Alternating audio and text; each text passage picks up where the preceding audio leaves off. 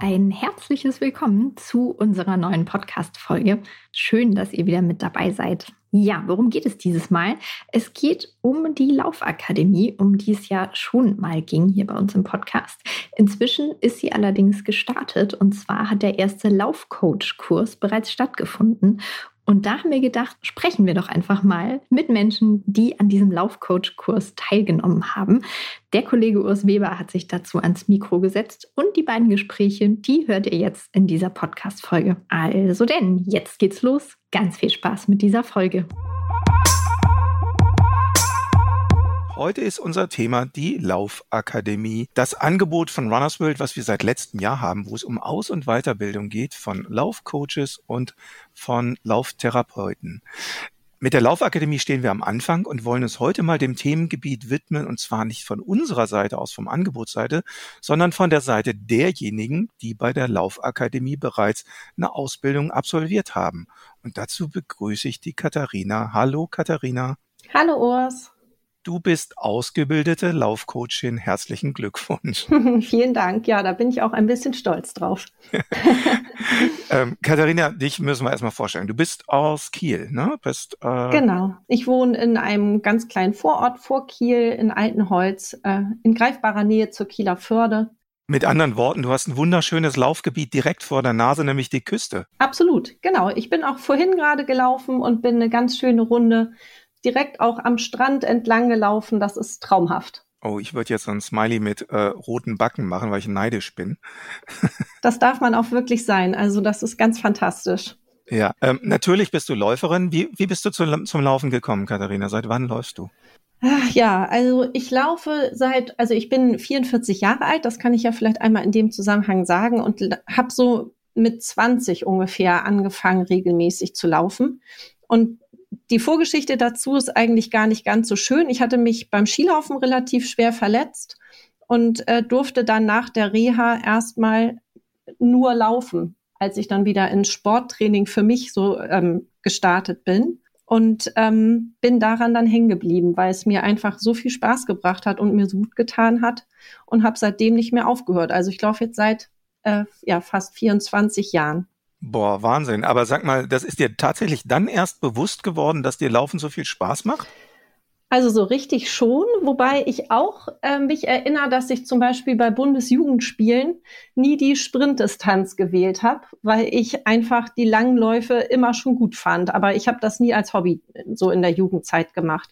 Dann im Studium, wenn man dann nicht so viel Geld hat, dann spart man sich natürlich beim Laufen auch die Mitgliedschaft in irgendeinem Sportverein oder so. Ich hab, bin eigentlich Tennisspielerin, damit bin ich groß geworden und äh, ja, bin dann aber mit 20 dem Tennisspielen so ein bisschen abtrünnig geworden. Und du bist zum Laufen dann gekommen und wie hat sich deine Läuferkarriere entwickelt? Bist du schon immer so Hobbyläuferin gewesen oder hast du dann auch mal so Ausflüge ge gewagt oder getan Richtung Wettkämpfen, Events, irgendwo teilgenommen bei Läufen? Also ich würde mich total als Freizeitläuferin bezeichnen, weil ich recht unambitioniert unterwegs bin.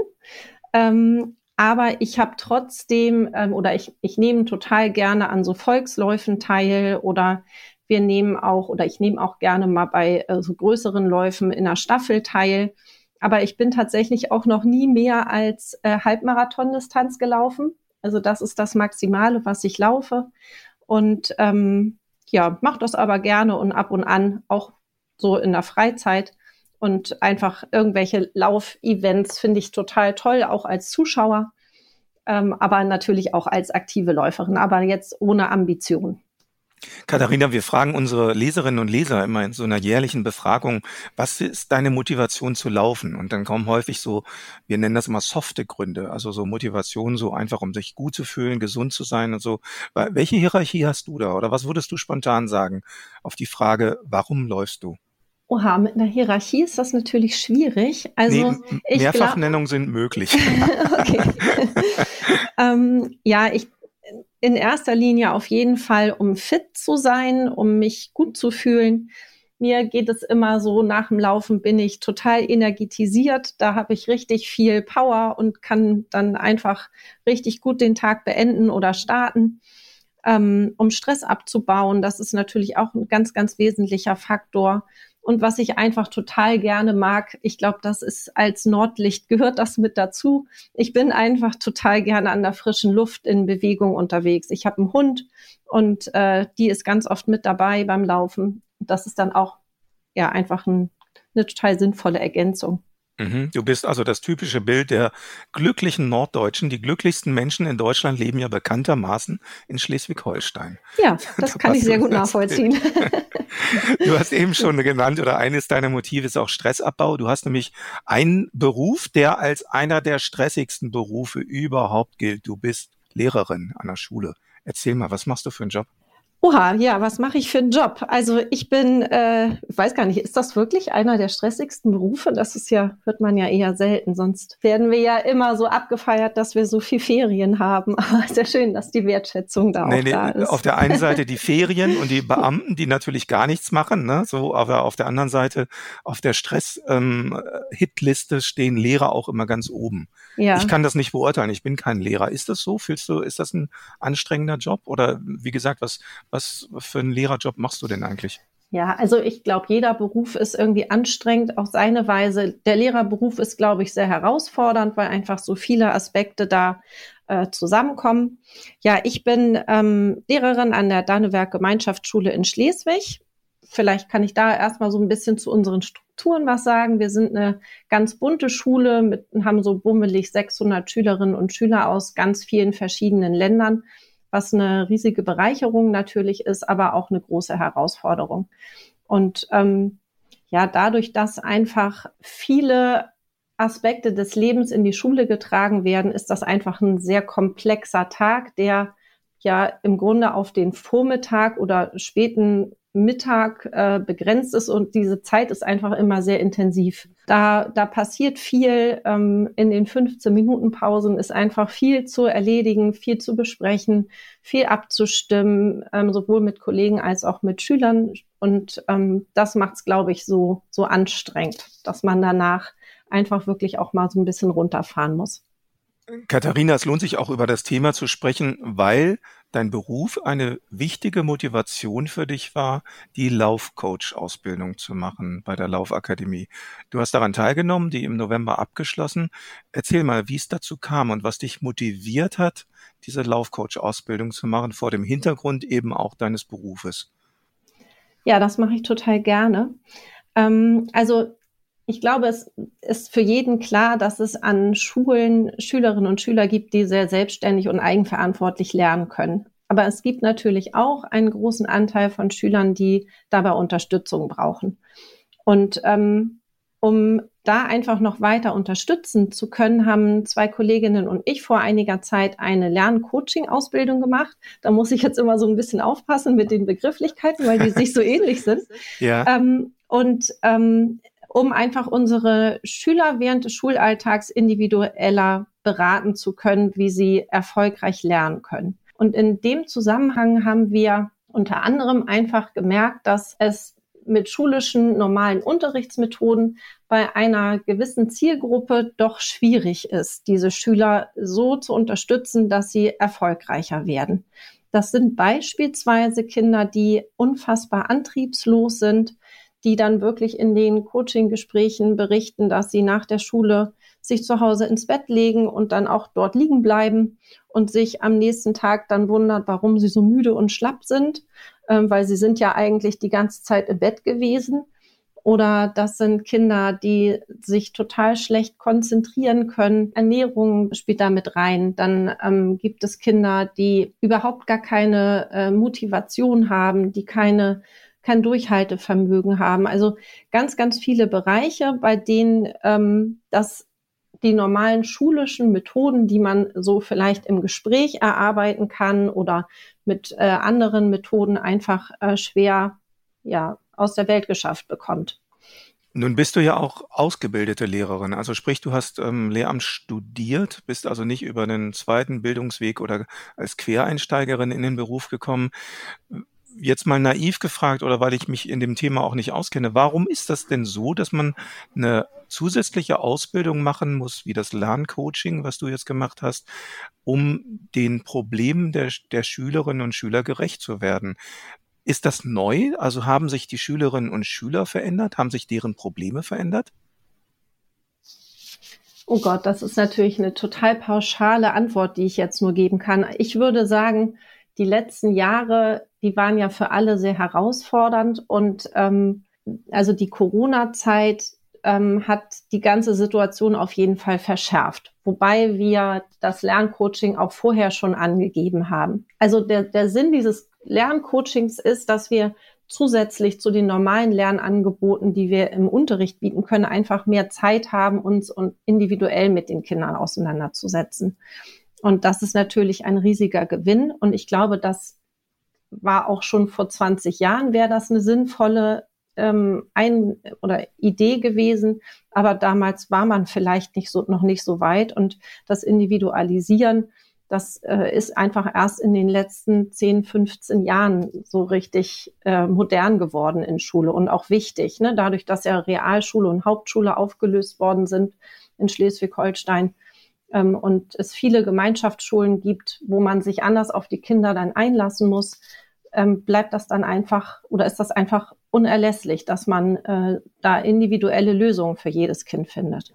Und was hat sich durch Corona verändert? Du hast das eben angedeutet, dass das äh, Problembild verschärft wurde. Ja, ich glaube, alle ähm, Baustellen, die es vorher schon gab, sind jetzt einfach noch intensiver geworden. Das heißt, ähm, diese Antriebslosigkeit, die die Kinder haben, merken wir verstärkt. Ähm, die sind teilweise aus dieser Corona-Zeit noch gar nicht wieder richtig aufgewacht. Ähm, es wurde denen ja dann wirklich die ganze Zeit erzählt, bleibt zu Hause, bleibt liegen, bleibt auf dem Sofa. Und da befinden die sich äh, in Teilen immer noch, leider. Ähm, ja, und insgesamt, gerade wenn es auch Familien sind, die vielleicht nicht ganz so gut gestellt sind, das ist ähm, an unserer Schule häufiger der Fall. Da wurde einfach wenig gemacht in dieser Zeit. Die haben im Grunde ja ganz, ganz wesentliche Jahre auf dem Sofa ver verbracht. Und wenn man sich selber an die Schulzeit mal erinnert, was waren die tollen Sachen, an die man sich erinnert? Klassenfahrten, Ausflüge, gemeinsame Aktion, gemeinsames Singen, gemeinsame Sportveranstaltungen, das fiel ja alles weg. Ja. Und jetzt müssen wir mal den riesigen Schritt, oder mir kommt da jetzt so vor, machen zu der Laufcoach-Ausbildung. Wie bist du vor diesem Hintergrund auf die Idee gekommen, die Laufcoach-Ausbildung zu machen und was hast du damit für ein Ziel verfolgt? Ja, also das Ziel, was ich damit verfolge, ist, dass ich glaube, dass wir diese Kinder, die eben insbesondere an dieser Antriebslosigkeit ähm, leiden, dass wir die erstmal irgendwie in Bewegung kriegen müssen. Da können wir noch so viele Gespräche führen und wir können noch so viele Arbeitsblätter und Ideen und ähm, Gesprächsanlässe bieten und Ressourcenarbeit machen. Ähm, da sind die noch gar nicht an diesem Punkt. Und um überhaupt ähm, ein bisschen in Bewegung zu kommen, das ist ja dann eben nicht nur körperlich, sondern hoffentlich auch äh, geistig und äh, im, im, dass da einfach Gedankanstöße in Bewegung kommen oder ähm, vielleicht Ideen entstehen. Dafür sind, ist jetzt diese Laufcoaching-Fortbildung ähm, einfach ganz, ganz viel wert, weil ich ja jetzt ganz gezielt mit den Kindern dahingehend arbeiten kann, dass ich die aus dem Unterricht heraushole und dann im Rahmen des Lerncoachings, indem ich eben vormittags Stunden dafür Zeit habe und im Einzelgespräch oder in einer Einzelbetreuung mit diesen Kindern laufen gehen kann. Das hört sich so an, du machst das schon, du praktizierst das schon mit den Kindern, dass du mit denen rausgehst und läufst? Ja, also jetzt muss ich sagen, im Dezember war es äh, ein bisschen schwierig, weil so viele krank waren, aber ähm, und das Wetter ja auch wirklich nicht so ganz mitspielte, aber ähm, doch, das habe hab ich schon begonnen. Mensch, erzähl ja. mal, wie, wie, wie war denn die Reaktion der Kinder? Haben die sich nicht erstmal irgendwie geweigert und gesagt, äh, was, rauslaufen oder wie war's? Nee, tatsächlich nicht. Also unsere Schüler sind immer sehr dankbar für alles, was man ihnen anbietet und ich habe ihnen das mhm. natürlich erklärt. Ja. Und ähm, die, die waren da eigentlich, also klar, die sagen dann erstmal, muss das sein? Die sind ja jetzt, ja, also die sind halt einfach ziemlich schlappi unterwegs. Ja. Ähm, aber äh, nee, die sind gerne mitgekommen. Und was ich einfach so schön finde, es geht da ja so ein bisschen auch darum, einfach die Haltung äh, der Kinder zu verändern. dass die immer gut, besser gelaunt in der Schule wieder ankamen. Also das war schon so ein kleiner Schritt in die richtige Richtung, dass ich dachte, guck, das, das lohnt sich schon. Das ist zwar nur eine Kleinigkeit, aber das ist, finde ich, schon ganz wesentlich.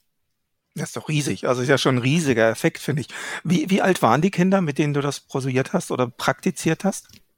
Also wir haben äh, Schüler zwischen ähm, 10 und 17, also von der fünften bis zur zehnten Klasse. Und die waren ähm, schwerpunktmäßig, also zwischen 12 und 15, würde ich sagen. Und wie kannst du dann mit denen laufen, beziehungsweise wie bist du mit denen dann gelaufen? Was hast du für ein Programm gemacht, für eine Runde? Ja, da kann man natürlich jetzt aus dem Vollen schöpfen, weil wir da jetzt ja so gut ausgebildet worden sind von euch. Ähm, also das war unterschiedlich. Ich kann mich natürlich, das ist ein Vorteil am System Schule, immer mit den Sportlehrern auch abstimmen und fragen, was sind das für Schüler? Sind die sportlich aktiv? Ähm, kann ich die ein bisschen belasten oder sind das totale Anfänger? Und ähm, je nachdem, äh, ja, mache ich entweder eine ganz, ganz kleine Runde, in der wir auch äh, im Wechsel laufen, gehen, laufen, gehen oder es sind Schüler, die eigentlich relativ fit sind. Ähm, da kann man natürlich auch im langsamen Tempo dann schon durchlaufen, aber das sind kleine Runden. Das muss ja auch alles während der Unterrichtszeit irgendwie dann abgeschlossen werden. Das sind so drei, vier Kilometer. Ähm, also nur kleine Ausflüge, aber äh, die sind ganz, ganz gewinnbringend. Und ich stelle mir das jetzt vor wie eine Horde Flöhe, wenn man mit, einer, mit Kindern aus der Schule rauskommt und die dürfen sich bewegen, kommen aus dem Klassenraum raus. Laufen die dann nicht alle weg? naja, wenn man mit ihnen alleine ist, trauen sie sich das nicht. Okay. das heißt, du hast eine gewisse Autorität. Das weiß ich nicht. Ja, offenbar. naja, Aber schaffst also, du das, die zu bändigen oder die in der Gruppe zu halten oder laufen die dann alleine? Ja, also beim, ähm, bei dieser Art von Laufcoaching laufe ich in der Regel alleine mit den Schülern. Das heißt, das bin nur ich mit einem Schüler. Ach und so, ich cool. unterhalte mich dann auch natürlich mit ihnen während des Laufens und wir können ja auch die normalen Lerncoaching-Gespräche nebenbei führen. So, das geht ja ganz wunderbar. Das kann man ja toll kombinieren. Ist ja auch immer dann gleich so eine kleine Kontrolle, ob man zu schnell läuft oder ob das ähm, ganz angenehm ist vom Tempo jetzt im Februar startet dann ein äh, Nachmittagslaufkurs, den ich äh, jetzt gerade ja so ein bisschen plane. Ähm, da werden dann mehrere Schülerinnen und Schüler dran teilnehmen und da sind teilweise dann auch äh, Schüler aus dem äh, Lerncoaching dabei, aber eben auch Schüler, die einfach so Interesse signalisiert haben. Und da kann ich dann erst äh, in ein paar Wochen erzählen, wie das so läuft. Also ich kann mir sehr gut vorstellen, dass du auf jeden Fall da Schülerinnen und Schüler hast, die da sofort mitmachen werden und begeistert sind. Also auch, äh, sei es auch nur meinetwegen, äh, um den äh, Unterricht oder mal eine andere Unterrichtsform kennenzulernen. Was sagen denn die Kolleginnen und Kollegen? Schütteln die den Kopf oder klopfen die dir auf die Schulter? Nein, also ich habe ein ganz, ganz tolles Kollegium und eine ganz tolle Schulleitung. Da werden ganz oft Wege gegangen, die jetzt nicht an jeder Schule gegangen werden. Und das finden eigentlich immer alle richtig gut. Und da ähm, sind wir natürlich äh, richtig alle froh, dass jegliche Ideen, die von irgendwem kommen, immer total positiv aufgenommen werden und man, wir werden alle unterstützt und unterstützen uns, uns gegenseitig. Und da gibt's ähm, nee, Bisher hat da keiner gesagt, nee, das finde ich jetzt irgendwie doof oder was machst du da eigentlich mit meinem Schüler oder Na, meiner du, Schülerin. Dir kommt wahrscheinlich auch zugute, dass die Aufgeschlossenheit gegenüber dem Laufen natürlich mittlerweile sehr groß ist. Die Akzeptanz als Gesundheitssport ist sicherlich, sicherlich komplett da. Gibt es denn im Kollegium bei euch auch Läuferinnen oder Läufer oder Kollegen, die äh, mit denen du laufen gehen kannst oder könntest? Ja, absolut. Also wir sind auch mit dem Kollegium schon mehrfach am ähm, haben wir beim Hamburg-Marathon in der Staffel teilgenommen. Wir waren mal mit vier Staffeln sogar da. Also wir sind wow. ein sehr sportliches Kollegium. Und ähm, ja, das werden wir sicherlich auch demnächst mal wieder machen. Wir sind, haben auch beim Triathlon mitgemacht letztes Jahr. Ähm, doch, da gibt es schon einige, die sehr, sehr sportlich unterwegs sind. Mhm. Ähm, du sagtest jetzt eben schon, hast Bezug genommen auf die Laufcoach-Ausbildung, dass dir das geholfen hat jetzt im, im, Laufprogramm mit den Schülerinnen und Schülern. Ähm, wa was waren so für dich die äh, wesentlichen Learnings, die du mitgenommen hast oder was, wovon kannst du am meisten profitieren derzeit? Oh, das ist, ähm, kann ich gar nicht so mit einem Satz beantworten. Also ähm, ich fand das einfach beeindruckend, mit welcher äh, Informationsfülle man aus dieser Fortbildung rausgegangen ist. Ähm, und ich fand es besonders toll, dass wir bei den Praxiseinheiten, obwohl da ja auch wirklich so passionierte Läufer dabei waren, dass immer im Vordergrund stand, äh, wir laufen, wir stellen uns vor, wir laufen mit Anfängern. Und das so durchzuziehen bei den Praxiseinheiten, das hat mir, glaube ich, ganz, ganz viel gebracht, weil einem das da einfach nochmal so vor Augen geführt wurde wie wichtig das ist, dass man langsam läuft, dass man in der Gruppe zusammenbleibt, wenn man dann mit mehreren läuft, dass man also so ein paar Kniffe und Tricks, auf die man einfach achtet, wenn man an eine Straße heranläuft, wenn Gegenstände irgendwie im Weg stehen oder irgendwelche Poller da sind. Da habt ihr uns so viele tolle Hinweise gegeben, von denen ich total profitiere. Mhm. Ich weiß noch, eine Übung haben wir mal zusammen gemacht, Katharina. Ich weiß gar nicht, ob du dich erinnerst. Und zwar war das der äh, Anfängerlauf, wenn man tatsächlich die ersten Läufe mit Laufanfängerinnen oder Laufanfängern macht und dann den Wechsel zwischen Laufen und Gehen trainiert. Und das muss man dazu sagen, ist für passionierte Läuferinnen wie dich, die schon seit über 20 Jahren laufen, ist das gar nicht so leicht. Ne? Kannst du dich erinnern? Wie wir ja, da erinnere ich mich sehr gerne dran. Ja. Ja, ja, das ist schwierig. Und ähm, das ist aber so toll, dass man da Zeit hat, das wirklich mal so auszuprobieren und auszukosten und ihr uns da einfach so viele hilfreiche Tipps mit auf den Weg gegeben habt.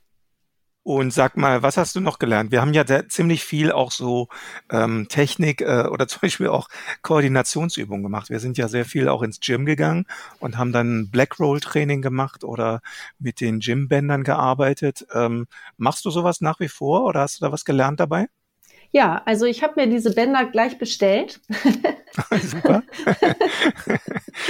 Äh, das mache ich tatsächlich und das werde ich auch in, mein, äh, in meinem Laufkurs auf jeden Fall mit anbieten und einbauen. Ach, es, es sind so viele Aspekte. Ich, ich stehe jetzt auch gerne im, im Unterricht und mache erstmal oder zwischendurch mal so Koordin Koordinationsübungen. Da hat Katja uns ja auch so witzige Sachen mit dem Hasen und dem Jäger gezeigt und so. Oh ja. Das baue ich auch gern mal in den Unterricht mit ein. Ich habe auch ähm, im Unterricht in meiner Klasse zumindest ähm, jetzt die Ansage gemacht, sie dürfen auch gerne im Stehen am Unterricht teilnehmen, weil das für mich auch nochmal so ein total wesentlicher und wichtiger Aspekt war, dass wir natürlich im System Schule schon häufig erwarten, dass die Kinder ruhig sitzen sollen, was ja einfach wirklich nicht gut ist und auch einigen äh, total schwer fällt oder dass sie sich andersrum auf den Stuhl setzen können. Ähm, das waren, das sind so Kleinigkeiten, die ich versuche jetzt mehr mit einzubauen. Und äh, ja, da das macht natürlich auch allen Spaß. Die, die Schüler finden einen dann in dem Moment ein bisschen eigenartig, was man da von ihnen jetzt will und was sie auf einmal dürfen, was sie die ganze Zeit vorher nicht so durften. Äh, das machen sie natürlich gerne mit. Jetzt bist du die, bei der man im Unterricht stehen darf wahrscheinlich, ne? Ja, genau. Aber es ist ja durchaus richtig, das so zu motivieren. Ähm, was, was, hast du noch zu, für Pläne? Du hast eben gesagt, so fürs Frühjahr hast du eine Laufgruppe in Planung. Hast du so andere Ideen, die du in Zukunft durchsetzen, umsetzen möchtest? Meinst du jetzt in der Schule? Ja, in der Schule oder so jetzt auf diesem Laufcoach-Hintergrund. Ähm, hast du da so äh, schon Fantasie oder Anregungen, was du dann umsetzen wollen würdest? Ähm, nee, aber ich glaube auch, dass das jetzt erstmal wirklich auch reicht. Also ich möchte da wirklich gern ein bisschen ähm, in der Schule mit aktiv werden und hoffe natürlich, dass da vielleicht auch der ein oder andere Kollege nachzieht. Ich habe immer jetzt, oder ich, meine Idee ist, dass der Turnus so ist, ein Halbjahr eine Laufanfängergruppe und das nächste Halbjahr eine, Anf äh, eine, eine Laufgruppe für Fortgeschrittene, dass man dann immer so ein bisschen auch den Aufbau mitmachen kann. Wir werden äh, sicherlich bei Läufen zusammen teilnehmen ähm, und oder auch erstmal nur zuschauen, je nachdem, äh, wie das sich so alles darstellt von der Fitness. Ähm, aber das ist ja schon eine Menge, ne? Also ich meine, wenn du da von keiner Laufgruppe jetzt auf zwei Laufgruppen gestartet bist, das finde ich ja schon fantastisch und das ist ja schon eine riesige Änderung, die du da in Gang gesetzt hast. Ja, wobei das wäre dann ja erst im nächsten Schulhalbjahr. Ne? Also insofern, ja, also das werde ich auch, denke ich, auf jeden Fall machen. Ähm, aber jetzt möchte ich auch erstmal starten und das ausprobieren und äh, freue mich einfach da total drauf und bin super, super dankbar, dass ich das machen darf, dass die Schulleitung da so hinter mir steht und äh, die Kolleginnen und Kollegen und da einfach total das unterstützen. Katharina, dann wünschen wir ganz viel Erfolg dabei. Vielen, vielen Dank. Hört sich spannend an und ähm, ich habe schon überlegt, es wäre eigentlich mal lohnenswert, dann mal ähm, von der Redaktion aus euch in der Schule mal zu besuchen und mal zu gucken, wie ihr mit den Kindern lauft. Das kann ich mir ein schönes Bild vorstellen. Ja, sehr gerne. Ihr seid jederzeit herzlich willkommen. Da freuen sich alle. Das machen wir, glaube ich, mal wahr. Das kann auch ein schönes Beispiel sein für andere äh, Lehrerinnen und Lehrer, denke ich, ne? Ja, auch für andere Schulen. Also das kann ich mir auch wirklich total gut vorstellen. Ja, also gerade vor dem Hintergrund, dass man so viel gelesen hat, dass die Kinder so sehr gelitten haben unter Corona, also durch Bewegungsmangel, durch soziale Verarmung und äh, dass viele, die, ich glaube, die Hälfte der Viertklässler können nicht mal schwimmen und so, weil der Schwimmunterricht ja. ausfiel und sowas. Und dann ist sowas natürlich ein super positives Beispiel, was du da inszeniert hast. Ne? Finde ich klasse. Ja. ja, ich bin auch äh, total happy damit und freue mich da sehr drauf. Katharina, vielen Dank und äh, alles Gute, viel Erfolg für die läuferische und schulische Zukunft. Vielen, vielen Dank, Urs. Das wünsche ich dir natürlich auch. Danke, dass du im Podcast warst. Bis bald, Katharina. Danke. Bis bald. Tschüss. Und heute wollen wir uns aber mal dem Themengebiet nicht von unserer Seite, nämlich von der Laufakademie selbst nähern, sondern von der Seite derjenigen, die bei der Laufakademie bereits die Ausbildung zum Laufcoach gemacht haben, absolviert haben. Dazu haben wir heute hier einen Absolventen als Gast. Das ist der Götz, Götz Hohaus. Grüß dich, Götz. Hallo, willkommen. Hallo Urs, schön, dass wir uns hier äh, treffen. Ja, und äh, zunächst mal, das müssen wir vielleicht auch vorwegschicken für die, die jetzt zuhören wir kannten uns schon vorher und lange vorher. Ich weiß gar nicht, Gott, seit wann wir uns kennen. Ewig, können wir vielleicht gleich mal drauf kommen.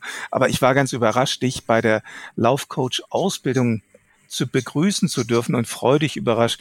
Und bevor wir jetzt vielleicht zu dir als Person kommen, vielleicht erstmal einen Satz zu der Laufcoach-Ausbildung. Wie, wie, hast du es erlebt und was hast du mitgenommen? Ja, ich muss ganz ehrlich sagen, ich war wirklich überrascht, äh, woher die Leute kamen. Die Teilnehmer, die kamen wirklich hunderte von Kilometern entfernt. Das Ganze hat in Hamburg stattgefunden. Äh, ich hatte ja auch einen weiteren Weg, weil ich natürlich aus, aus Nürnberg angereist bin.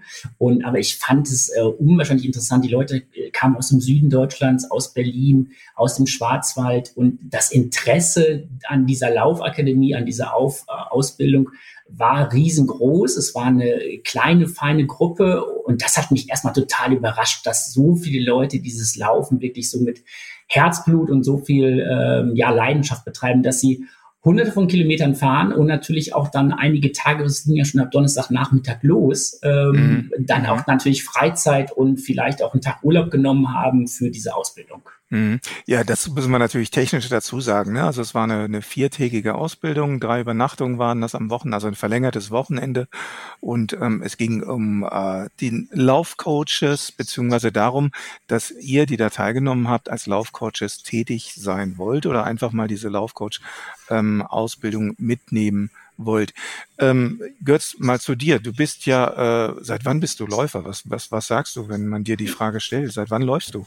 Äh, ja, wir haben ja, äh, es ist ja so die Idee, wann hat man den mal ernsthaft sinnig mal gesagt, ich kann Laufen neben einer anderen Sportart machen. Das habe ich tatsächlich dann schon im Alter von äh, sieben, acht Jahren, weil ich habe mal mit äh, Kunsttouren, mit Leistungssport angefangen, wirklich im Schulkindsalter. Und auch da wurde natürlich schon gut trainiert und da mussten wir dann auch ein paar Waldläufe machen. Ob mhm. die dann so spannend waren im Alter von acht, neun Jahren, das weiß ich nicht. Das hat man, glaube ich, eher ungeliebt gemacht. Ich fand dann die Freiweiteinheiten auf dem Sprungbrett wahrscheinlich interessanter. Aber ab da ging es irgendwie mit dem Laufen los. Und dann habe ich dann irgendwann das Touren verlassen, äh, habe dann andere Sportarten ausprobiert, Tischtennis spielen, Squash spielen. Und daneben hat aber das Laufen immer einen Platz gefunden. Also von daher wenn man jetzt ganz akribisch wäre, dann würde ich irgendwie mit dem achten Lebensjahr irgendwelche Laufeinheiten durch den Wald schon mal gemacht haben. Ob dann mit Druck vorgegeben oder freiwillig mhm. mit Spaß, das sei dahingestellt. Mhm. Mal, mal in die Jetztzeit kurz gefragt, warst du schon mal irgendwie als Laufcoach, Trainer äh, tätig oder als Laufgruppenleiter? Ja, ich habe tatsächlich eine Gruppe bei mir äh, im Job in der Firma. Äh, da hat sich mhm. jetzt seit ein paar Jahren eine Laufgruppe so installiert. Äh, sind auch Freunde natürlich.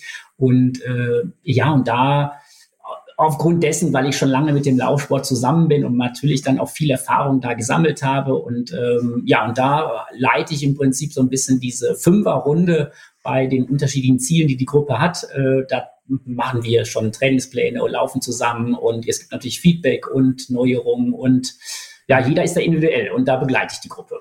Und da sprichst du oder spielst du quasi mit deiner reichen eigenen Lauferfahrung, ne? was du so über die Jahre selbst gelernt hast.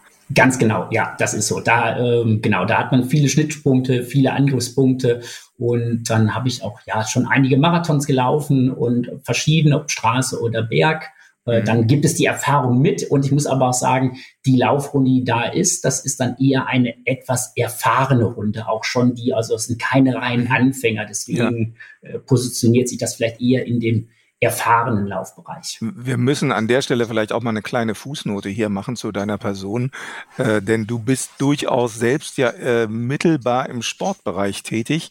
Ähm, was hast du für einen Job? Götz, erklär uns mal, erzähl mal. Ja, ich bin seit 21 Jahren bei Adidas, ähm, habe im Vertrieb äh, angefangen, äh, da ich in NRW, in Herdecke, Dortmund groß geworden bin, habe ich natürlich da die Vertriebsrolle dann übernommen und dann ging das so äh, Schritt für Schritt weiter. Und dann bin ich 2009 nach Herzogenaurach gezogen, aufgrund von Mitarbeitern, Job ähm, etc. Und seitdem, seit 2009, äh, lebe ich hier in Nürnberg, Herzogenaurach und habe danach Vertrieb, Marketing ähm, und jetzt dann auch Schulung und Training zu Produkten, verschiedene Stationen bei Adidas. Und das sind jetzt schon 21 Jahre, äh, die ich bei Adidas bin. Und das natürlich sehr eng verbunden immer mit der Kategorie Running, auch wenn mal eine andere Kategorie dazukommt. Aber Running begleitet mich bei Adidas und vorher war ich eben bei Saucony. Also von daher ähm, habe ich wirklich eine relativ lange, äh, ja, lange Erfahrung in dem Bereich Running Laufschuhe äh, auf der Industrieseite. Ja. Und ich, ich staune tatsächlich selbst gerade, weil du hast jetzt eben schon eine Antwort gegeben auf eine Frage, die wir vorher hatten, wie lange wir uns kennen. Denn ich kenne dich schon aus der Zeit vor Adidas. Das heißt, wir kennen uns schon seit über 21 Jahren, Götz. Und das ist aber deswegen interessant, weil in der Zeit hast du diese Running-Szene, die Running-Branche beobachtet, verfolgt, mitbegleitet, mitgeformt. Und Running, das muss man ja auch sagen, die Laufszene hat sich in den letzten 20 Jahren ja gewaltig verändert. Also wir haben die verschiedenen Laufbooms erlebt. Wir haben auch die Veränderungen, ja auch zum Beispiel bei Adidas erlebt. Ne? Wie, ich meine, um das mal darzustellen, welchen Stellenwert nimmt Running bei Adidas so ein, so über den Daumen gepeilt? Ist das so wichtig für Fußball oder ist Fußball wichtiger? Oder? Es ist eigentlich, wenn man das von dem Ganzen, vielleicht von dem, von dem, was man dann da erreichen kann, erzielen kann, dann umsetzen und an der Bedeutung, was Running noch für eine ähm, ja, ich sag mal, berührende Sportart ist zu anderen Kategorien. Äh, wir sehen gerade Handball aktuell im Fernsehen, ja. äh, mhm. wir sehen Biathlon an den Wochenenden. Ähm, dann ist Running wirklich mit die größte Sportkategorie, die wir haben. Und auch wenn Fußball manchmal in der Bedeutung der Fans größer ist, aber inhaltlich ist Running sicherlich ähm, bestimmt genauso stark, wenn nicht ein kleines Prozentchen auch ein bisschen stärker im Unternehmen. Zumal Running-Schuhe heute ja auch sehr viel im Alltag getragen werden. Es ist, eine Sneaking, Sneaker-Kultur und da sind Running-Schuhe natürlich im Alltag auch angesagt, viel mehr, als dass man Fußballstollen im Alltag natürlich sehen würde. Ne? Ganz genau, vor allem die Silhouetten, die wir mal schon mal in den, ne, in den 80er, 90er Jahren, die ja, ja. immer wieder auftauchen. Ja. Und da kann man sich manchmal gar nicht vorstellen, dass dann am Ende äh, ja Menschen in den 80ern mit Schuhen gelaufen sind, die man vielleicht heute doch eher zur, äh, in der Freizeit zu Jeans trägt und wo dann aber auch schon wunderbar mitgelaufen worden ist wo man auch sieht, wie sich die Zeit verändert hat und die Technologie vor allen Dingen. Ähm, Götz, zu dir mal, wie, wie hat sich dein Laufen, dein Laufalltag verändert? Du hast eben gesagt, du hast sehr früh angefangen, da haben Laufwettkämpfe mit zum Alltag gehört, auch bei verschiedenen anderen Sportarten. Du warst als Jugendlicher schon leichtathletisch unterwegs. Wie hat sich dein Laufalltag verändert über die Zeit? Es ist tatsächlich so, ähm, einmal eher begleitend nebenher, um dann bei so einer Kernsportart vielleicht dann was für die Ausdauer, für die Fitness da zu tun, Herzfrequenzen etc. Dann gab es sicherlich so in dem Bereich äh, hin Richtung ähm, 17, 18, 19, 20, wo man natürlich denkt, man muss da schneller laufen und man will dann an Wettkämpfen teilnehmen, um da äh, schneller zu werden. Das natürlich auch in Gruppen. Dann ist man sicherlich auch mehr Wettkämpfe gelaufen. Und dann kommt irgendwann ja der Punkt, wo man merkt, okay, jetzt äh, hat man vielleicht etwas weniger Zeit, hat aber trotzdem den Fokus, hat, will natürlich trotzdem die Mischung laufen zwischen Wettkämpfen. Mittlerweile ist es so, dass ich sage, ich will mich draußen gesund bewegen. Ich will draußen an der Natur sein. Ich weiß, dass Laufen mir in meinem Job äh, gut tut für den Kopf und gut tut auch für den Stressabbau. Und äh, das ist eher die Idee. Und dann natürlich aber auch ein Ziel zu haben, ähm, im Jahr ein, zwei Halbmarathons, drei zu laufen äh, und dann auch vielleicht einen Marathon zu laufen. Äh, das macht es natürlich so ein bisschen aus. Man muss da so ein bisschen wohl sortieren, dass man auch äh, sich nicht überfordert von der Zeit her, weil es macht dann keinen mhm. Spaß, mit mhm. Druck zu trainieren, damit man den Wettkampf läuft. Also es ist mittlerweile wirklich äh, Genusslaufen, aber natürlich ambitionierter auch laufen. Aber in der Ausgewogenheit tut mir Laufen einfach in meinem Alltag sehr gut. Gelingt dir denn dieser Umstieg, dieser Perspektivenwechsel, das Laufen jetzt so zu betrachten, dass du es eben mehr als Gesundheitssport, als Ausgleichssport machst.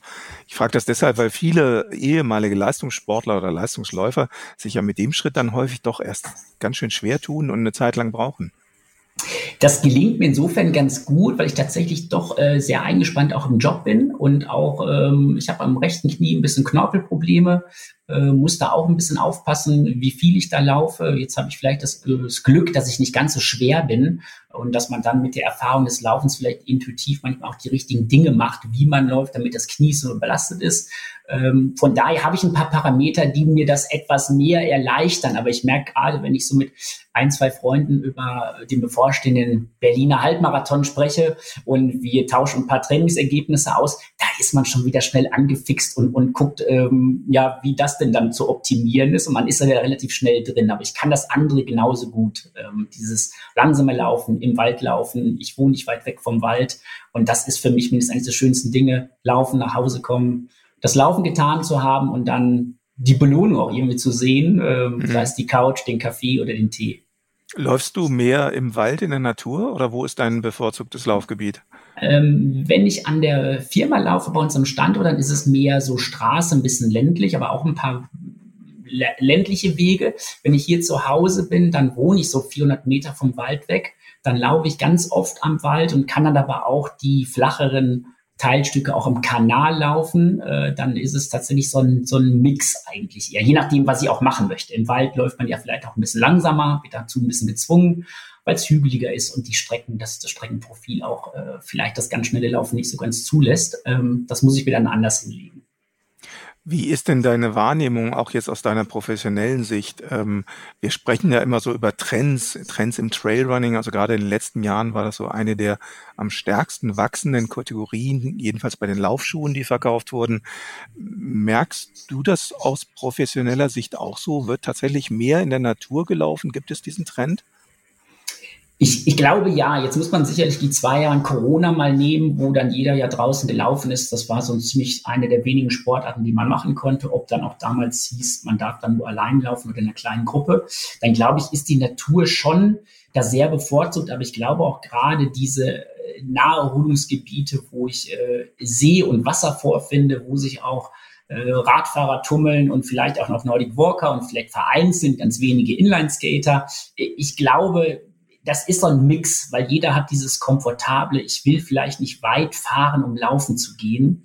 Und dann ist vielleicht jeder gefragt, der dann, äh, wo wohnt er, wo kann er das auch umsetzen? Das ist das Schöne am Laufen. Und dann wieder, wenn es in Gruppen geht, wir sehen das, wenn wir bei uns in die großen Städte schauen, zum Beispiel nach Berlin, wo es die Adidas Runners gibt, die treffen sich natürlich dann sehr urban in der City und laufen dann in der Gruppe. Das macht dann immer, glaube ich, abhängig, mit wem trifft man sich. Und dann fahre ich auch gerne mal 20 Minuten mit dem Auto, um irgendwo hinzulaufen. Aber dieser Trend, ich glaube, dieses ja in der Natur laufen, das ist schon ein starker Trend die letzten Jahre. Mhm. Na, du hast jetzt auch tatsächlich ja so, so drei Gruppen genannt. Auch also einmal die, wie du, die jetzt äh, die Möglichkeit haben, auch in der freien Natur zu laufen, ob von zu Hause oder sogar von der Arbeitsstelle. Dann gibt es diese Running Crews, die du eben auch genannt hast, wie, wie die Adidas Crew zum Beispiel auch in Berlin oder in den großen Städten. Das ist ja auch eine ganz besondere Laufkultur, die sich da herausgebildet hat und die es eigentlich noch nicht so lange gibt. Wie, wie empfindest du da den Charakter bei diesen Laufcrews? Ja, das ist, äh, das ist eine interessante Diskussion. Ich glaube, das ist eine, eine, eine coole Runde, ähm, die, die sich da ergibt, wo man auch sehr offen ist. Äh, man muss am Ende, glaube ich, immer gucken, wir haben diese Laufcrews jetzt schon sehr lange am Start und die wandeln sich natürlich auch. Äh, am Anfang hat man ja, am Anfang hat man vielleicht gesagt, ähm, da kann erstmal, können alle zusammenkommen und man hat eine Möglichkeit des Zusammenlaufens. Dann formiert sich aber, weil es dann natürlich auch diejenigen gibt, die genauso infiziert sind vom Laufen. Sie wollen dann schnell einen Wettkampf laufen, wollen schnell von dem Einstieg, wann habe ich den ersten 10 Kilometer Lauf, wann habe ich den Fünfer, wann ist es dann vielleicht in Berlin auch der Halbmarathon. Äh, dann formiert sich schnell äh, doch aus dieser etwas leistungsorientierte Gedanke, dass man schneller werden will. Und da muss man aufpassen, dass man die Gruppe immer in diesem Mix auch noch beibehält, weil ich glaube, es gibt ganz viele Menschen, die steigen erstmal ein zum Laufen.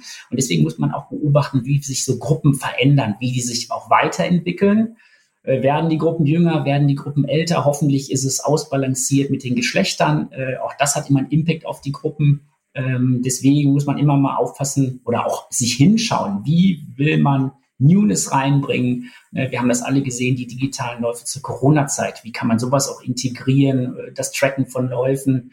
Ähm, das muss man mal wohl sortiert sich anschauen, damit man ja aktuell in so einer Gruppe bleibt. Mhm. Ich fand den Aspekt ganz interessant, was du eben sagtest. Bei den Laufcrews am Anfang hat man gesehen, dass das eine sehr breite Plattform war und ähm, dass das Laufen dort tatsächlich so ein sozialer Meeting Point war eigentlich. Das Laufen stand gar nicht so sehr an sich als läuferische Bewegung in einem, im Vordergrund, sondern man hat sich dort mit der Community getroffen, ist zusammen gelaufen. Und tatsächlich fand ich auch am Anfang bei diesen Running Crews, dass sehr viele ähm, wirklich sehr locker und sehr easy und mit einem super entspannten Charakter gelaufen sind wie du jetzt auch beobachtet, beobachtet hast, das hat sich ein bisschen verändert, ne? also auch bei den Running Crews. Das hat sich verändert. Ich weiß noch am Anfang, als wir die in den Städten Frankfurt, München, Hamburg, diese Laufcrews und natürlich auch Berlin und Zürich Wien äh, etabliert, installiert haben, dann war so dieser erste Community dieser etwas verrückten Laufgruppen war, man musste nach dem Lauf irgendwas trinken. Sei es ein Radler, was man sich geteilt hat. Und das war dann erstmal schon mal cool, äh, wenn mhm. man danach noch sich getroffen hat und sich dann mit unterschiedlichen Menschen ausgetauscht hat, die man gar nicht lange kannte. Und dann hat man vielleicht gesagt, wir können hier zu der Kneipe XY gehen. Die haben im Sommer draußen zwei Tische mhm. aufgebaut. Und so war es dann erstmal cool, äh, dass man sowas ja. gemacht hat, dass man auch dann den Austausch direkt danach hatte, aber dann den Austausch anders als vielleicht im Stadion in die Laufkabine duschen, anziehen äh, und dann sich gleich wieder um das körperliche Wohl kümmern in Form von Essen, äh, also was Gesundes essen. Und mhm. in den Großstädten war dann erstmal dieses Urbane und man läuft natürlich in der City und das hat sich natürlich äh, stark verändert. Also das, äh, ja, das hat sich stark verändert. Ich spreche das auch deshalb an, weil das Laufen in diesen Crews, das hat ja etwas, oder anfangs jedenfalls hat das etwas sehr Integratives. Da konnte wirklich jede Frau, jeder Mann hinkommen und tatsächlich war das Tempo auch dort so, dass die meisten, die irgendwas so ein bisschen trainiert waren, da problemlos mitlaufen konnte und es war sehr gemütlich. Mittlerweile hat sich ein bisschen geändert, aber da sind wir auch bei dem Thema jetzt, ähm, was diese Laufcoach-Ausbildung, die du mitgemacht hast, ja auch äh, liefern sollte, nämlich eine Plattform zu schaffen für Laufeinsteiger und für Zielgruppen, an die man bislang noch nicht so gedacht hat. Aber erstmal zu deiner Motivation, Götz. Du hast die Laufcoach-Ausbildung jetzt im November absolviert. Was war deine Motivation, dich da anzumelden und was hast du damit erhofft? Ich habe tatsächlich, äh, wie du schon hast anklingen lassen, ich wollte diesen Perspektivenwechsel. Ich wollte tatsächlich schauen, ähm, wie geht denn langsam laufen? Äh, jeder, der vielleicht irgendwie mal auf eine Uhr schaut, weiß, laufe ich fünf Minuten den Kilometer, laufe ich den sechs, laufe ich den sieben.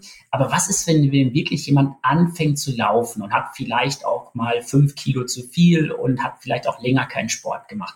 Ich wollte diesen Perspektivwechsel, weil ich den aktuell so in meinem Job, das ist doch dann eher alles ein bisschen schneller. Ich komme mit vielen Athleten auch zusammen. Ähm, dann ist es etwas eine andere Geschichte dahinter.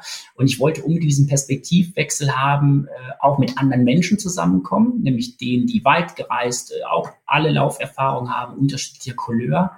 Und das war für mich das Interessante. Und dann natürlich ähm, die ja, die Experten, die ihr natürlich da an Bord hattet, Urs, das hat es natürlich dann auch nochmal wieder ausgemacht. Einmal den Perspektivwechsel unbedingt haben, äh, weil mhm. ich kann ja vielleicht schon mal verraten, wir sind dann irgendwann mal acht Minuten zwanzig gelaufen. Mhm. Acht Minuten, zwanzig Sekunden sind wir in Hamburg gelaufen, um das mhm. zu üben. Wie geht langsam laufen? Das mhm. war für mich das Wichtigste, mal den Perspektivwechsel zu kriegen und äh, den Input zu bekommen, Laufen geht auch anders und das müssen wir uns auch, das müssen wir auch öffnen. Und ich glaube, das ist so eine tolle Geschichte für mich gewesen von der Laufcoach-Ausbildung, ähm, wirklich den Einsteiger, den Anfängern das Laufen zu ermöglichen, da die richtigen Tipps mitzunehmen, weil die sind anders äh, mhm. in dem Detail, als wenn man jetzt schon ein bisschen zügiger und flotter läuft. Mhm. Das, was du ansprachst, ist ein ganz wichtiges Element bei der Laufcoach-Ausbildung, dass man lernt, mit Anfängern, mit Einsteigerinnen, Einsteigern zu laufen. Da ist dieses Tempo, was du nennst, 8 Minuten 20. Und dann haben wir ja noch diese Übung gemacht, Laufen mit Gehpausen, wo man also wirklich simuliert, dass man mit einer absoluten Anfängergruppe läuft. Wie, wie hast du das empfunden? Laufen und dann auf einmal nach einer Minute zu sagen, so, jetzt wird gegangen. Eine Minute. Ja, das war tatsächlich, also man, man war ja schon etwas, ist man langsamer losgelaufen und das, da muss man wirklich diszipliniert und auch offen sein. Das fängt ja allein jeder, der, der nachmittags nach, nach der Arbeit die Laufschuhe in die Hand nimmt und läuft erstmal los, weil er Lust drauf hat, der nimmt die Arme mit und merkt, oh, die ersten 100 Meter waren ja viel zu schnell, jetzt muss ich mal mich ein bisschen sortieren. Und da bei dem langsamen Laufen geht das dann gar nicht. Da fängt man von vorne an und muss sich wirklich in den Hintern treten, dass man sagt, äh, da sind noch Mitläufer neben mir, äh, da muss ich jetzt dranbleiben, auf der Höhe bleiben. Ich muss mich hier wirklich reduzieren, damit ich dann den Leuten, die starten, wirklich die Chance gebe, dass sie dabei sein können, dass sie integriert sind, dass sie Spaß an ihren ersten Lauferfahrungen haben. Das ist für mich so wichtig. Ich glaube, eine interessante Erfahrung dabei war, dass das langsame Laufen ganz schön anstrengend sein kann. Jedenfalls für jemanden, der trainiert ist. Ne? Wir haben das ja mal mit der ganzen Gruppe dann gemacht, dass jeder mal quasi vorne laufen musste und das Tempo bestimmen musste. Und zwar hier auch eben das langsame Lauftempo. Wie anstrengend war das, so eine Laufgruppe im Zaum zu halten, nämlich durch ein ruhiges Lauftempo? Ja, das war äh, dann auf einmal achtet man ja dann doch anders auf noch auf die Umgebung. Wir sind da ja einen Weg gelaufen, wo dann auch noch andere Fußgänger unterwegs waren, wo vielleicht auch mal ein Fahrrad herkam. Äh, wir haben das ja einmal etwas abends gemacht. Also da muss man schon ein bisschen gucken, dass man einerseits, wenn man jetzt wirklich eine Gruppe hat, die jetzt Anfänger sind, weil die konzentrieren sich ja eher auf sich. Das ist ja auch der Sinn, dass dann einer hoffentlich die Strecke kennt und ein bisschen den Weg kennt, damit nicht die anderen Leute auch alles, äh, alles aufsaugen müssen. Und dann musst du schauen, laufen wir auf der richtigen Seite, dann das Tempo, dann hast du vielleicht einen Wechsel da. Da muss man schon sehr aufmerksam sein. Das ist für einen Läufer, der meinetwegen alleine dreimal die Woche nur mit sich selber beschäftigt ist, vielleicht noch mit seiner Uhr und der Mütze. Äh, und dann auf einmal hast du aber dann fünf, sechs, sieben Leute. Das ist schon, mhm. da muss man die mhm. Augen aufhalten und das mhm. fordert einen auch. Das ist aber gut mhm. so. Mhm. Du als alter Laufhase, ähm, ich hätte vorher gedacht, dir kann man ja gar nichts beibringen. Was, was hast du sonst mitgenommen noch? Du hast eben auch äh, angespielt, dass du es interessant fandest, wer dabei war von den anderen Teilnehmerinnen und Teilnehmern. Ja, ich fand äh, besonders genau diesen Input, weil Laufen ja doch heute dann auch nicht nur Laufen ist. Ne? Wenn wir so über eine Gruppe sprechen, dann, äh, dann wissen wir ja, Menschen sind alle unterschiedlich und ich habe mal, glaube ich, gelernt, Läufer erst recht und Läuferinnen. Ja. Also ne, da hat ja jeder seine Befindlichkeiten, jeder seine Strukturen und ich fand neben, neben dieser fachlichen Kompetenz, die wir da angesprochen haben, eine soziale Kompetenz. Wie bringe ich denn wirklich Gruppen untereinander auch so zusammen. Jeder hat ein anderes Bedürfnis, jeder hat ein anderes Ziel.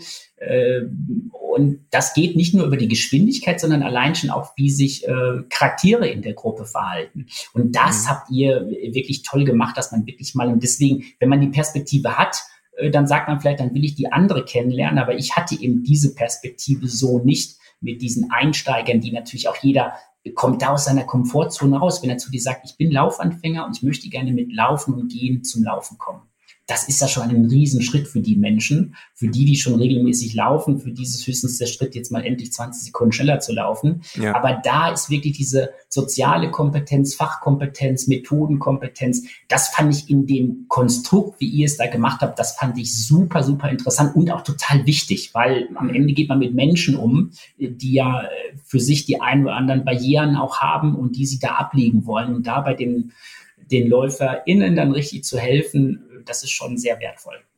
Du hast eben schon angesprochen, Götz, dass ja während der zurückliegenden Corona-Zeit, Monate, Jahre mittlerweile, dass ja da viele Leute aufs Laufen zurückgegriffen haben, weil es die einzige Sportart war, die überhaupt realisierbar war, die machbar war, weil die Hallen geschlossen waren, die Schwimmhallen, die Sportplätze etc. Glaubst du, man kann mit dem Laufen noch mehr Menschen, noch mehr Gruppen erreichen, also ist jetzt ein bisschen eine rhetorische Frage, aber ähm, hat die Corona-Zeit, wenn man der jetzt was Positives abgewinnen will, das ist mal so ein bisschen meine Interpretation, dass die Menschen dadurch mindestens gemerkt haben, dass man eben laufen kann, wo, wobei ich eben auch vermute, man könnte da noch sehr viel mehr Menschen erreichen. Siehst du da Potenziale oder bist du da eher kritisch? Weil es gibt ja auch einen groß genug einen Anteil der Bevölkerung, die gar nichts machen.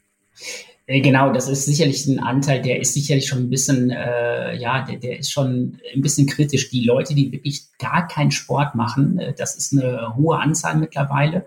Und ich glaube, dass wir mit dem Laufangebot äh, in Zukunft mehr Möglichkeiten haben. Ich glaube, die Anzahl der Läufer, die durch Corona zum Laufen gekommen sind, die jetzt dabei zu behalten, das ist sicherlich ein Ziel. Jetzt hat jeder so im ersten Jahr nach Corona auch gesehen, es ist wieder mehr Arbeit da, jeder verbringt mehr Zeit mit der Familie. Es gibt auch andere Dinge als der Sport. Ähm, und jetzt muss man gucken, wie können so Formate aussehen. Ich glaube, wenn das Angebot klarer formuliert ist, gerade für diejenigen, die ein Angebot suchen, dann glaube ich, haben wir riesengroße Möglichkeiten, wo, ich habe schon gerade die Naherholungsgebiete, wo sich mehrere Sportler, Freizeitsportler tummeln.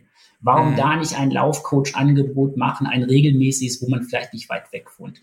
Mhm. Es gab mal die Hotels, die gesagt haben, in den Cities, wir bieten Laufrunden in der Stadt an. Es gibt ganz viele äh, Handelsformate in der Sportwelt, sei es Spezialisten oder sei es größere Key-Accounter, die sagen, natürlich wollen wir von uns aus Laufrunden starten. Und ich glaube, die Angebote müssen klarer für den Bedarf formuliert sein, damit nicht immer derjenige sieht, es geht da immer nur um 10 Kilometer, Halbmarathon und Marathon und immer nur um Zeiten, um Schnelllaufen. Ich habe mhm. manchmal erfahren, dass die schönsten Läufe die waren, wo man äh, ein bisschen zusammen geredet hat und ähm, über schöne Dinge, vielleicht auch mal ein Problem weggeredet hat und dann hat man, ist man dabei laufen gewesen und das in der schönen Natur und dann hat man hinterher noch äh, was zusammen getrunken. Äh, das waren mit, mit die schönsten Läufe. Ich bin am Wochenende mit einem äh, guten Freund, war ich unterwegs laufen, da haben wir das erste Mal einen Hund mitgenommen, der etwas über ein Jahr ist und das erste Mal dann jetzt auch laufen darf. Tolle Erfahrung äh, mit so ein paar Kommandos, der hörte dann auch und selbst das war eine tolle Geschichte. Also ich glaube, wir haben gute Möglichkeiten, das Laufen auf einer anderen Basis mit mehr Spaß äh, zu unterbreiten. Das Angebot muss klar sein. Und da, mhm. glaube ich, ist die Laufakademie mit den Laufcoaches, ähm, das fand ich sehr, sehr stark und sehr, sehr gut. Wie ist das bei dir? Ich meine, jetzt bist du natürlich Tag und Nacht irgendwie auch mit der Thematik schon beschäftigt. Äh, hast selbst, wie du eben sagtest, auch eine Berufsgruppe oder eine Gruppe von Kolleginnen und Kollegen, mit denen du laufen gehst. Aber hast du darüber hinaus so für die Zukunft schon Perspektiven oder Wünsche? Willst du mal als Laufcoach irgendwo tätig sein oder siehst du irgendwo eine Chance, wo du jemandem sagen würdest, hier, das müsstest du mal machen? Ja, das ist dann tatsächlich durch die äh, Gruppe, die wir da äh, jetzt ähm, bei Adidas haben. Da gibt es natürlich immer mal mehrere, die dann dazukommen oder mal anfragen. Ich kann mir das schon gut vorstellen, da äh, ein ja, ein Coach, ein Tipp, ein Ratgeber zu sein. Ähm, es muss dann immer jeder für sich selbst aussuchen, dass er auch dann natürlich die Zeit mitbringen möchte. Aber ich sehe das schon, dass man das äh, nebenher, weil wir hatten ja gerade die verschiedenen Motivationen gesprochen und die hat sicherlich dann auch mal ihren Platz mehr, wenn man sagt, man läuft selber vielleicht etwas weniger und kann das dann auch anderen Leuten einfach mal mitgeben und dann natürlich mit dem Input aus dem aus dem Laufcoach-Seminar, äh, da sind natürlich viele Dinge drin, die ich auch sehr wichtig finde, um das auch weiterzugeben, um auch die richtigen Dinge weiterzugeben. Äh, da kann ich mir schon vorstellen, dass das ein Teil im, so ein bisschen den Platz im Leben einnehmen kann, wo man dann Menschen, die laufen wollen oder die vielleicht ein bisschen zögerlich sind, dann mit Spaß und mit Ideen zum Laufen bringt ähm, und das hoffentlich ähm, ein Leben lang vielleicht. Ja, auf jeden Fall als Einstiegssportart ist es dann auf jeden Fall geeignet und ich glaube, da sind sicherlich noch viele Potenziale. Ich war gerade am in der letzten Woche bei einem großen Berliner Laufgeschäft und da sagten mir da die Mitarbeiter, die ähm, da auch Laufschuhberatung machen, zu denen kommen derzeit ganz, ganz viele Neueinsteiger und die sagten so, der eine sagte, der schätzt, der, die haben zu 80 bis 90 Prozent Laufeinsteiger als Kunden. Also Menschen, die vorher noch gar nicht gelaufen sind, kommen dorthin und ähm, fragen nach Laufschuhen. Merkst du das jetzt auch nochmal jetzt in deiner Doppelrolle gefragt? Merkst du das in der Perspektive, mit der Adidas-Perspektive auch? Also, dass, dass so viele Laufeinsteiger-Produkte nachfragen? Ja, ich glaube grundsätzlich, wir sind da auch natürlich in der Thematik drin und sagen, wir haben natürlich ähm, mit unserem großen Sportportfolio, was wir als Adidas natürlich auch anbieten, also Nebenlaufen auch, es gibt so viele ähm, Sportarten, die natürlich ans Laufen andocken. Und ich glaube, da sind einerseits sehr viele Möglichkeiten, weil wir haben gerade mhm. mal ne, das angesprochen, äh, wie viele Leute spielen Handball, Fußball, äh, Basketball, andere Sportarten, die sie vielleicht saisonal nur machen können. Ich glaube, da gibt es einen großen Bezug zu, wo man noch mehr Leute zum Laufen bringen kann, weil jeder hat ja in diesen Ballsportarten auch mal irgendwann äh, vielleicht ein etwas flacheres Karriere auslaufen, weil er nicht mehr so intensiv spielt. Und natürlich die Leute, die sich jetzt äh, vielleicht auch nach Corona endlich das Ziel formulieren, man liest überall, das Laufen tut gut, es ist für den Körper gut, es äh, bringt die Herzfrequenz irgendwie nach unten, man hat ein besseres Körpergefühl. Ich glaube, es gibt ganz viele, die es dann probieren, vielleicht auch, weil der Winter gerade nicht so extrem ist, nicht so hart ist, weil wir bislang mhm. kaum Schnee vorgefunden haben ich glaube, man merkt das und das, da haben wir eine Riesenchance dran zu bleiben und das, wie gesagt, mit den richtigen Angeboten, die zu formulieren, äh, mit dem Handel zusammen, auch die verschiedenen digitalen Plattformen, die es gibt oder auch natürlich, wo es, ne, ihr als Medium Runners World, physisch wie digital, mhm. äh, ihr merkt sowas sicherlich auch. Und wenn dann die Angebote da klar formuliert sind und man hat ein, ich sag mal, ein breites Angebot für auch verschiedene Läufer und Läuferinnen, dann äh, ja, ich glaube, dann, dann merkt man das gut. Und ich bin gespannt. Jetzt ist es das erste Frühjahr nach, nach zwei Jahren Corona, wo jetzt mal die Laufveranstaltungen wieder normal losgehen. Ne? Also normal ja, im mhm. März starten. Aspekt, ja. mhm. Und da ist bestimmt eine größere Welle zu erwarten, ähm, die dann wieder die Laufschuhe schnürt und etwas unbekümmerter ohne Maske, ohne irgendwelche Abstandsregeln draußen das Laufen wahrnehmen kann. Mhm. Ja, hoffentlich. Aber äh, was du sagst, ist genau richtig. Also wir merken das natürlich von Runners World Perspektive auch. So diese, ich, ich, ich sage immer gern, die Laufbewegung hat sich so demokratisiert. Und ähm, vor allen Dingen ist die Einstiegsschwelle zum Laufen ganz stark gesunken. Und das ist natürlich etwas, was wir sehr, sehr positiv wahrnehmen und aufnehmen. Denn wir sehen, dass sich ganz viele Leute für, auf einmal für das Laufen interessieren, die das ich sage jetzt mal vor, vor 10, 15 Jahren vielleicht noch gar nicht so getan hätten, weil sie Angst gehabt hätten, dass sie da irgendwie nicht im richtigen Sport sind. Aber heute ist das Laufen eben bei vielen auch so angesehen, dass es einfach tatsächlich eine Gesundheitssportart ist. Ne? Also man denkt beim Laufen zum Glück nicht mehr nur an die Zeiten und die Runden, die es vielleicht im Sportunterricht gab und irgendwelche Tests, die man ja gemacht hat, sondern zum Glück denken viele jetzt mittlerweile ganz stark an diesen gesundheitlichen Aspekt, die förderlichen Aspekte. Und das ist natürlich etwas, was der gesamten Sportart und der Laufszene nur helfen kann, beziehungsweise auch den Menschen helfen kann, wenn die dort eine Betätigung finden, wo sie ihre gesundheitlichen Parameter und die psychischen Parameter vor allen Dingen auch verbessern können. Ähm, Götz, was sind so für dich die, die Ziele? Was hast du äh, aus, für dich als persönlichen Ausblick? Wen, mit wem gehst du laufen zum Beispiel? Mit wem möchtest du noch laufen gehen? Oder wen, wen würdest du vom Laufen gerne überzeugen? Wen würdest du gerne zum Laufen bringen? Fällt dir da jemand ein? Hast du da einen Wunschpartner? Hätte ich da einen Wunschpartner? Also ich bin schon mit vielen äh, tollen Athleten laufen gewesen. Wer hat dich denn beeindruckt? Mal so gefragt, weil das ist ja auch immer, ähm, da, da könnte ich sofort auch ein paar Leute nennen. Äh, wer, wer hat dich beeindruckt als Läufer, als Läuferin?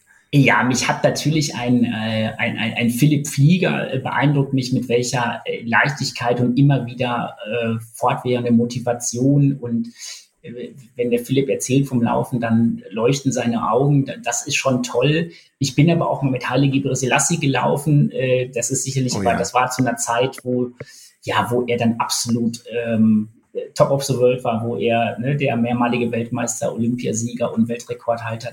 Das ist dann schon eher so ein Abstand und dann guckt man einfach nur, was macht er denn da, obwohl der auch nur ganz normal läuft. Ähm, Patrick Lange mit seiner Lauftechnik und wo er jetzt natürlich auch vielleicht auch ein bisschen mehr in der Neuzeit jetzt mit den Carbon-Schuhen dann diese tolle Marathonzeit im Ironman äh, gelaufen ist.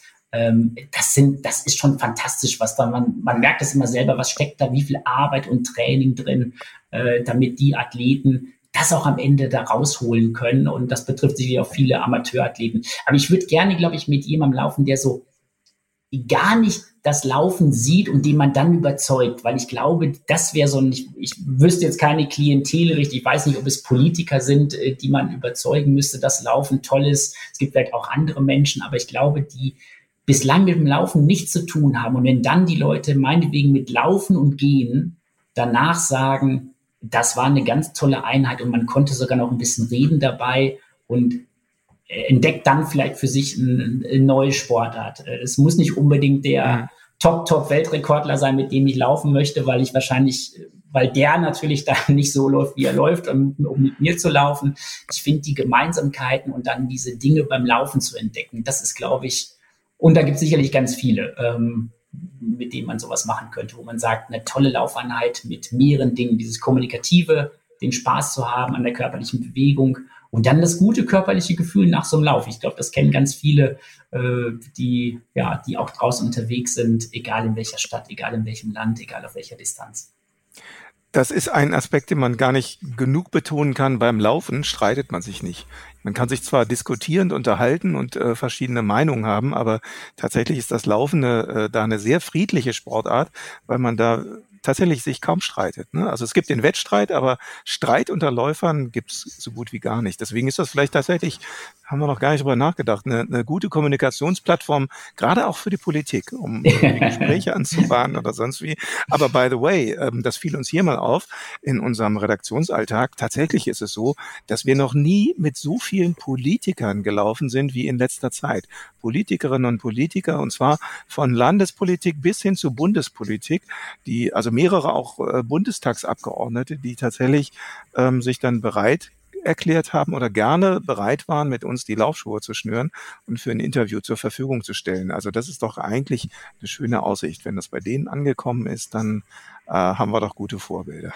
Ja, das ist schon klasse. Ich finde auch, also wir sehen ja auch, dass das Laufen jünger wird. Ne? Wir sehen, dass das Durchschnittsalter nach unten geht. Wir sehen, dass ja. deutlich mehr Frauen am Start sind und, und das Laufen nimmt wirklich, also wenn das einigermaßen sortiert ist und man hat keine schlimmen Erfahrungen mit, ich sage jetzt mal, mit äh, ganz schlechten Schuhen, mit denen man läuft und man hat sich äh, körperlich gleich die Blase gelaufen und hat, äh, weiß ich nicht, den größten Muskelkater seines Lebens sich zugezogen und man sagt, das mache ich nie wieder dann ist es, glaube ich, eine wunderbare, tolle Basis. Und ich, ich kann mich an äh, tolle Läufe dieses Jahr, äh, nee, letztes Jahr war es ja dann mit dem Kai Pflaume beim Wings for Life Lauf, äh, wie viele Menschen da begeistert dann mit uns da gelaufen sind und dann auch dieses Grenzen verschieben. Wir laufen noch ein Stück länger, bis das Catcher-Car kommt. Ähm, also es gibt auch so tolle Formate und dann, und dann, wie du schon sagst, es laufen mittlerweile so viele Menschen, weil ähm, der, äh, brasilianische Fußballspieler Kaká ist ja in Berlin gelaufen. Ich kann mich immer noch an einen Satz von ihm erinnern, als er sagte, das ist ja klasse, ich kann als ganz normaler Läufer in dem gleichen, am gleichen Tag, in dem gleichen Rennen wie Weltrekordler laufen.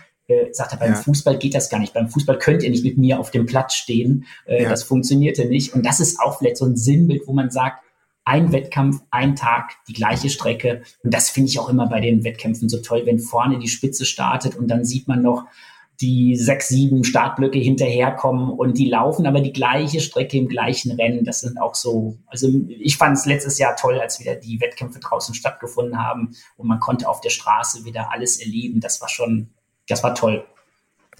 Götz, wir haben eine Verabredung. Wir sehen uns spätestens zum Berliner Halbmarathon Anfang April. Da haben wir uns schon fest verabredet mit unserer Gruppe von der Laufakademie, die die Laufcoach-Ausbildung gemacht hat. Ich freue mich riesig drauf. Ich hoffe, du hast den Kalendereintrag bei dir auch vorgenommen? Der ist schon drin und ich bin schon ab dem Donnerstag schon da, bleib bis zum Montag und werde natürlich auch den Halbmarathon am 2. April laufen, Urs.